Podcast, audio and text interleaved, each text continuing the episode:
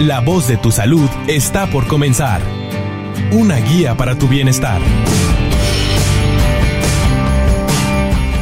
¿Qué tal? Buenas tardes. Ya son las 13 horas, la una de la tarde, donde damos inicio a una emisión más de La voz de tu salud un programa que hacemos para compartir información y que esta información te sirva para cuidar tu salud mejor que nadie. El teléfono en cabina es el 83 87 0665. En los controles, Willy, de este lado del micrófono, te saluda Ismael Piedra.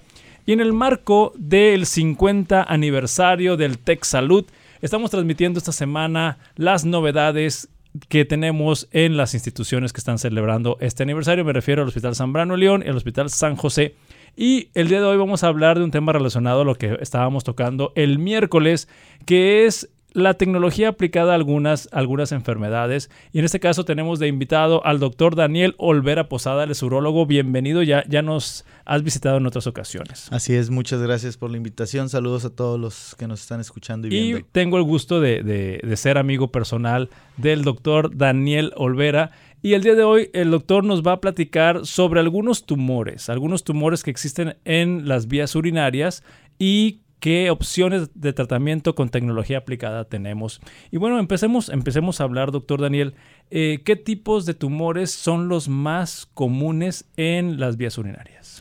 Bueno, eh, en vías urinarias, tanto masculinas como femeninas, si podemos englobar los tumores, lo más común es el cáncer de próstata, seguido del de vejiga y el de riñón.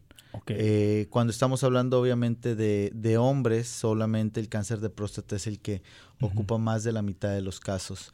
Afortunadamente, eh, una de las especialidades de la cirugía donde mayores avances ha habido eh, asociado a la presencia y al desarrollo de tecnología de cirugía asistida con robot, hemos podido y hemos tenido la posibilidad de utilizar este robot para el manejo de estas enfermedades. Entonces, lo, acaba de decir en orden de frecuencia. Primero está vejiga. Próstata, vejiga y riñón. Ah, perdón. Próstata, luego la vejiga y luego el riñón. Bueno, en, este caso, eh, hemos hablado en semana, eh, durante esta semana algunos aspectos relacionados al cáncer de próstata, pero no hemos abordado tanto el, el tumores o el cáncer de vejiga ni de riñón. ¿Nos puedes este, empezar a, dar ideas de cómo, cómo podemos detectar cuáles son los síntomas, cómo se manifiesta? Históricamente, en cuanto al cáncer de riñón, lo que se, enseñaba en la escuela de medicina era eh, pacientes que tenían sangrado al orinar, dolor en el flanco, es decir, en la parte abajo de las costillas, un poquito lateral, asociado a la presencia de alguna bolita que se sintieran en el abdomen. Obviamente, esto estamos hablando antes de que existieran estudios de imagen más modernos como la tomografía o la resonancia magnética, y actualmente la mayor parte de los tumores renales que se diagnostican independientemente de la población eh, se hace de forma incidental eh, con estudios por algún ultrasonido que se hace a nivel del abdomen y encuentran alguna bolita en el riñón.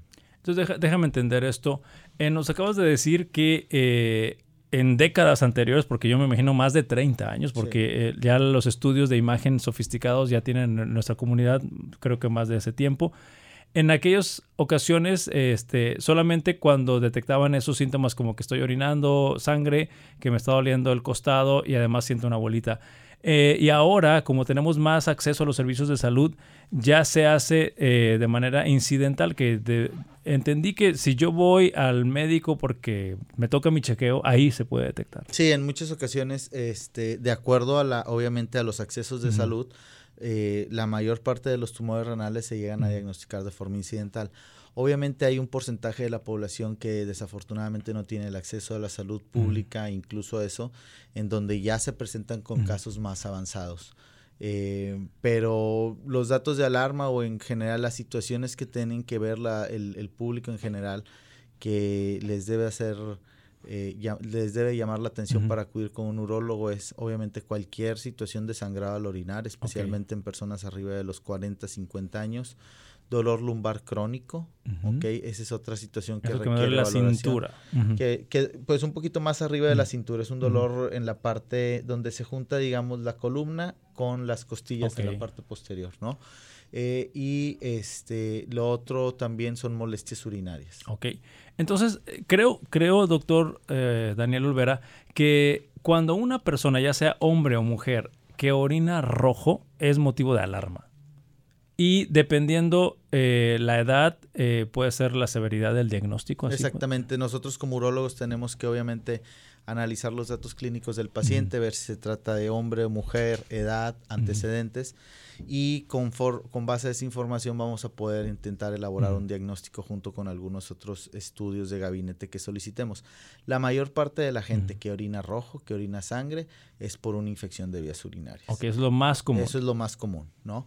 Pero este, siempre hay que definir si en realidad hay una infección de vías urinarias o hay algún otro proceso. Y aquí sí me gustaría tardarme a lo mejor un minutito más, tomar un minuto más, porque hay muchos pacientes que llegan a tener síntomas urinarios, eh, algún ardorcito al orinar. Y la primera, el primer diagnóstico del, del médico de primer contacto puede ser una infección de vías urinarias. Pero lo que tenemos que saber es que hay muchas otras cosas que pueden causar que el paciente tenga molestias para orinar. que no son infecciones. Que no son infecciones, exactamente. Entonces puede haber pacientes con piedras eh, en el riñón, en, la, en el uréter, en la vejiga, pacientes con prostatas crecidas, pacientes con tumores de vejiga, que se presenten con alteraciones en los estudios de orina, en el famoso parcial de orina, que salga ahí alterado y que en realidad no tengan una infección, que tengan algún otro problema. Entonces, eh, eh, en esas cuestiones sí. es muy importante eh, que sean valorados por un especialista. Entonces, nos acaba de dar el criterio de que si una persona tiene síntomas urinarios prolongados, fue lo que nos acaba de decir, y esto repasando lo que nos dice es ardor, dolor, molestia, dificultad para orinar. Urgencia o frecuencia, o simplemente que dicen, oye, no orino como antes orinaba, pues son situaciones que se deben de valorar a fondo. ¿Ok? Y eso requiere la consulta con un especialista, con un, urólogo. Es correcto. Entonces, eh, dejando atrás las infecciones de la orina que habitualmente tienden a ser más súbitas y de más corta duración, eso pues también se requiere una valoración este, y sería ideal con un urólogo, pero también lo puede hacer un médico eh, de primer contacto. Entonces, hablando, hablando de, estas, de estos síntomas, ya dijimos, siempre que una persona tenga orina color rojo, hay que buscar ayuda médica. y dependiendo de la edad, tenemos los diferentes criterios. Pero considerando este, este famoso y temido eh, diagnóstico de cáncer, ya sea de la vejiga o del riñón, ¿hay algunos factores que nosotros podamos modificar en nuestro estilo de vida para disminuir esos riesgos? Sí, digo, básicamente lo, que más está asociado a los tumores geniturinarios, específicamente riñón y vejiga, es el tabaquismo. El tabaquismo es uno de los factores de riesgo eh, que ya están muy bien estudiados y que ya se ha encontrado una relación causal, específicamente en vejiga, pero también aumenta el riesgo de cáncer renal. Eh, anteriormente había unos analgésicos que ya se dejaron de usar hace 30, 40 años que se asociaban mucho a tumores renales, pero ahorita lo más importante es, es el tabaquismo y la exposición a este solventes, exposición prolongada a químicos, químicos, eh, aminas aromáticas específicamente. Entonces, eso sí son, son factores de riesgo. Bueno, pues amigos, estamos platicando completamente en vivo con el doctor Daniel Olvera Posadas. Él es urólogo y estamos platicando sobre los tumores más comunes en las vías urinarias. Si tú tienes alguna duda, quieres compartir una inquietud con nosotros, es muy sencillo. Solamente márcanos al 83 87 0665 83870665 para que puedas obtener la respuesta en este instante del doctor Daniel Olvera. Y bueno, ya entendimos que hay factores que podemos modificar y el más común quedó claro que es el tabaquismo. Pero por otro lado tenemos algún otro factor que no podamos modificar. Pues sí, lo del factor genético.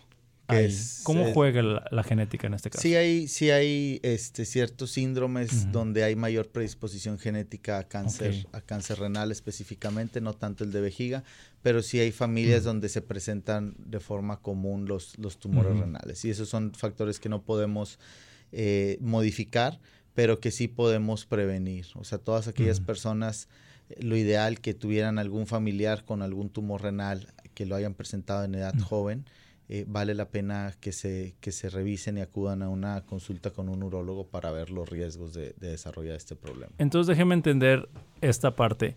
Si yo tuviera un, un familiar, mi papá, mi mamá, mi abuelo, mi tío, que tuviera un problema de tumor renal, ¿esto también aplica para la vejiga y para la próstata? Si, si yo tengo familiares que tienen problemas en esos otros órganos? No, lo, el más común familiar, el que tiene mayor desarrollo este, y asociación con un problema familiar es el de próstata. Es más común encontrar eso. O sea, la, la, gente que tiene un padre que tuvo cáncer de próstata o un abuelo, el riesgo es muchísimo más alto que a la población en general. De ahí sigue el de riñón, pero que va cabe aclarar que la mayor parte de los tumores de riñón son esporádicos. Y el de vejiga es el que menor asociación genética tiene. Hay algunos eh, tipos o estirpes histológicas diferentes asociados a, problemas gastrointestinales o tumores también de colon o recto, pero este es el que menor importancia tiene en cuanto a la cuestión genética. Y se me ocurre preguntar algo respecto a este tema del cáncer o de los tumores. Es más común, eh, usted que tiene experiencia en ver este tema en forma global, es más común que un tumor del, riñón salga adentro del riñón o que de otro órgano eh, que tenga cáncer, ese cáncer se le vaya al riñón. Sí, actualmente lo más común es los tumores primarios del riñón. Okay. Sí, hay posibilidad de que existan metástasis de otros tumores, hacia riñón o hacia la glándula adrenal, pero lo más común es que sea este, un tumor del riñón. Del riñón.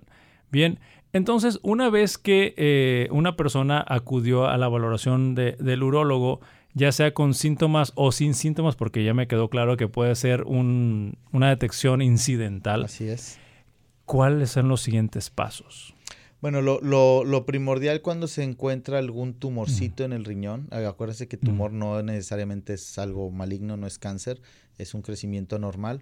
Eh, lo que hacemos es alguna tomografía trifásica, le llamamos, del abdomen para con eso definir las características específicas del tumor. Hay tumores benignos incluso, los quistes del riñón, que son muy frecuentes, se pueden considerar como tumores, pero bueno, esos no, usualmente no hay que hacerles nada.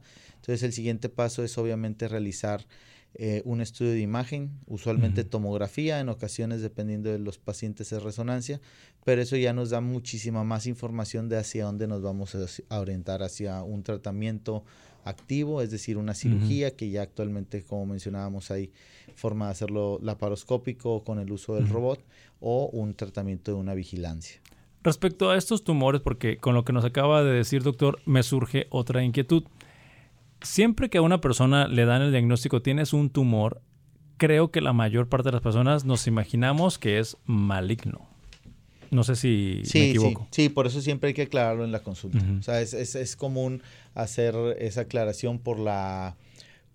Por, pues por lo que la gente piensa de sí, el impacto, sí, el impacto que le da a una persona recibir el diagnóstico tienes un tumor. Y bueno, regresando a la frecuencia, ¿son más comunes los tumores benignos del riñón o los malignos del riñón? son más comunes los benignos. Benignos, Sí, con que tomemos en cuenta los quistes simples del riñón, es mucho más frecuente encontrar quistes del riñón.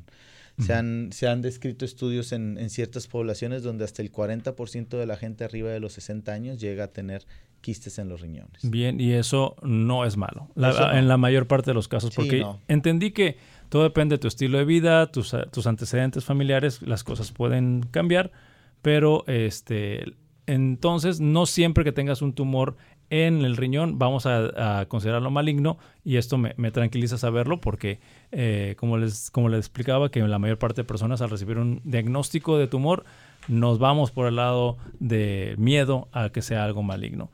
Entonces, eh, ya me quedó claro que se tiene que hacer una tomografía que le llamó usted trifásica y este estudio eh, les permite a ustedes dar o determinar los siguientes pasos. Eh, ¿Qué tanto se puede resolver el, tumor eh, del riñón por medio de cirugía o después de la cirugía, como quiera, tengo que ir a quimioterapia, radioterapia y esas otras cosas? Ya que se llegó a hacer el, diagnóstico de algún tumor y sospechamos un tumor maligno, la mayor parte de los pacientes tienen que ser sometidos a una cirugía para ya sea o quitar el riñón o quitar el puro tumor. Y ahí se toman en cuenta muchos factores médicos, la localización, el tamaño, la cuestión clínica del paciente, las herramientas que tengamos para poder hacer la cirugía.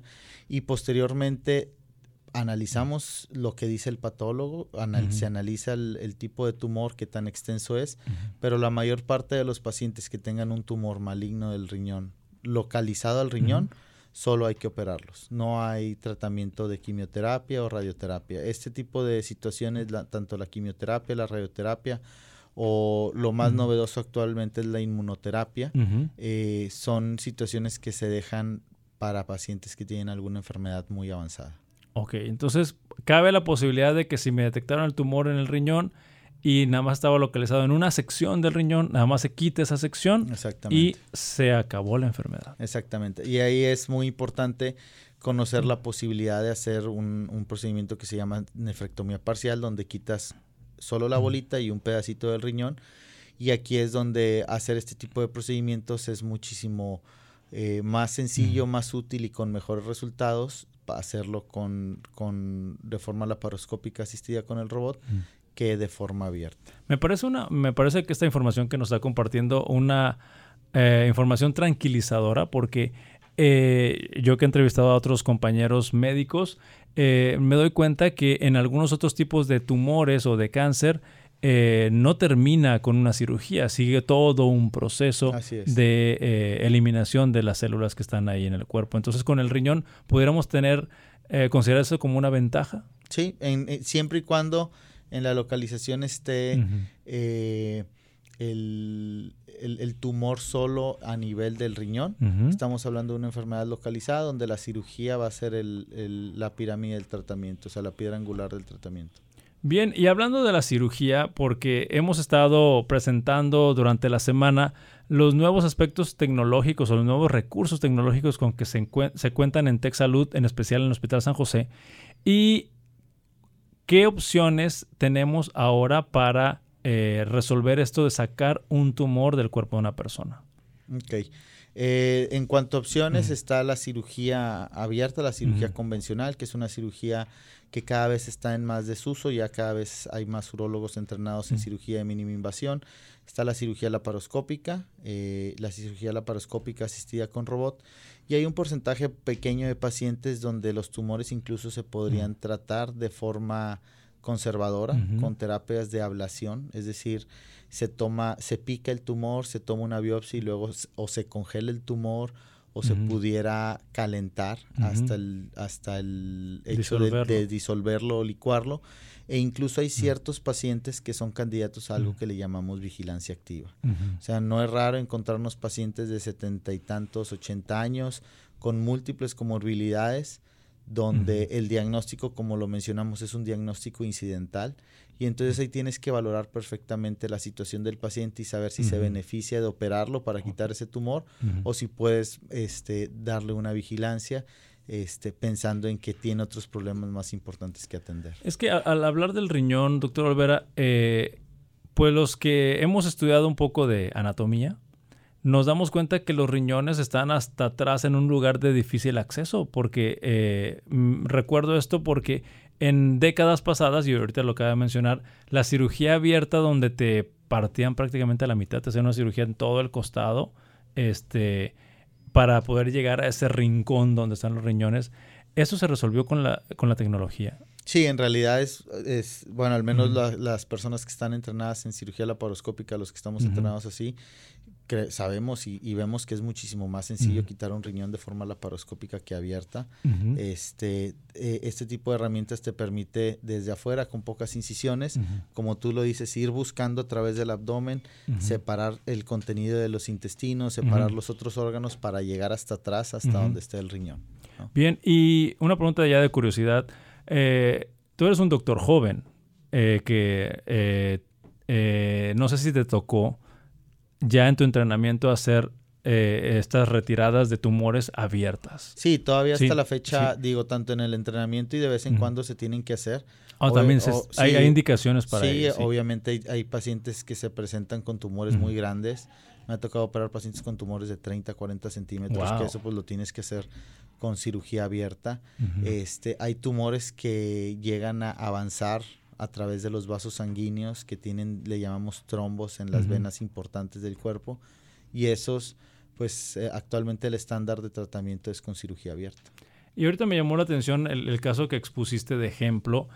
Eh, para que llegue a crecer un tumor en tu interior de 30 a 40 centímetros, quiere decir que una persona eh, se tardó en ir al doctor. Usualmente sí. Eh, obviamente no puedes generalizar esa información, pero en teoría un tumor renal, un tumorcito en el riñón crece el diámetro una tasa de 0.75 a 1.2 centímetros por año. Ok. Claro que esta tasa de crecimiento varía mucho en cuanto a la naturaleza del tumor. Nos ha tocado ver tumores que pasan 5 años y no crecen, siguen estando de 3, 4 centímetros. Y también nos ha tocado ver tumores que eh, evolucionen y que crezcan mucho más rápido. Y eso tiene que ver solo con la biología y la naturaleza del cáncer. Bien, entonces eh, nos queda claro que es más fácil, porque me quedó así la información, es más fácil técnicamente hablando retirar un tumor del riñón por cirugía de mínima invasión que por una cirugía abierta. Yo creo que Sí. eso depende a quién le preguntes, ¿no? Ajá. O sea, un cirujano urólogo que solo realice cirugías abiertas, pues te va a decir que obviamente que lo saca muy fácil, ajá. Pero, las personas que están entrenadas en, en uso Sí. de, de otras tecnologías lo van a, van a opinar lo contrario. Exactamente. Bien, entonces eh, quiero, quiero preguntar algo respecto a cómo les va a las personas, porque hace una semana estábamos hablando con el doctor Maya y nos mencionaba que cuando se hacen cirugías abiertas de próstata, pues algunas consecuencias o secuelas se pueden presentar más comúnmente en los pacientes. Y en cuestión del riñón, cuando lo haces abierto y cuando lo haces con cirugía de mínima invasión, ¿qué consecuencias le queda a cada uno? ¿Qué, qué podemos hablar de esto? Eh, En, en general, eh, los pacientes que se operan de cáncer renal con cirugía de mínima invasión, Mm. laparoscopía o con laparoscopía Mm. asistida con robot, tienen un tiempo de recuperación más corto. Este, tienen menor riesgo de sangrado eh, y usualmente el tiempo hospitalario es menor. Los pacientes se van de alta al segundo o tercer día. Eh, la recuperación es muchísimo muy diferente, como tú lo mencionabas, no es lo mismo tener una incisión en el costado de Ujú. 20, 15, 18 centímetros a tener pequeñas incisiones donde hacemos este eh, donde introducimos los instrumentos. Mucha gente se pregunta, ¿y cómo sacas el riñón? ¿Lo haces, lo destruyes o qué? Bueno, ahí sí hacemos una incisión un poquito más grande, que usualmente la hacemos como incisiones de cesárea para poder por ahí extraer la pieza y mandar la patología, pero el periodo y, y la recuperación asociada con esas incisiones es muy diferente a una incisión que Que te usualmente hacen eh, entre las costillas, entre las últimas costillas, que es, llega a ser muy, muy dolorosa. Que incluso algunos pacientes se les llegan a quitar un pedacito de costilla para poder hacer esa cirugía. para poder llegar a ese, a ese rincón donde se encuentran los Así riñones, es. sí. Entonces, me quedó claro que eh, la ventaja de tener una cirugía por mínima invasión y en este caso los eh, robots, porque quiero, quiero acabar esta entrevista hablando de los robots. Eh, me quedó claro que existe una diferencia de la laparoscopía mm, normal como la han conocido en los últimos años, pero ahora hay laparoscopía asistida con un robot. ¿Ahí qué diferencia hay de las dos técnicas? Ahí digo, la diferencia es en lo asistido con robot, uno como cirujano se Mm. siente en una consola y maneja los brazos o los instrumentos de- del aparato. En realidad el que opera es el cirujano, pero eh, tienes una mejor visión, tienes una visión en 3D este, con, por medio de dos, de dos lentes. Eh, el movimiento es muchísimo más fino. Eh, el cirujano no se cansa, igual que en la cirugía laparoscópica está sentado, está de una forma más ergonómica operando. Y los movimientos que tú realizas, el, el- el mismo aparato llega a ayudarte a, a que sean más finos, a que tengas mejor visión.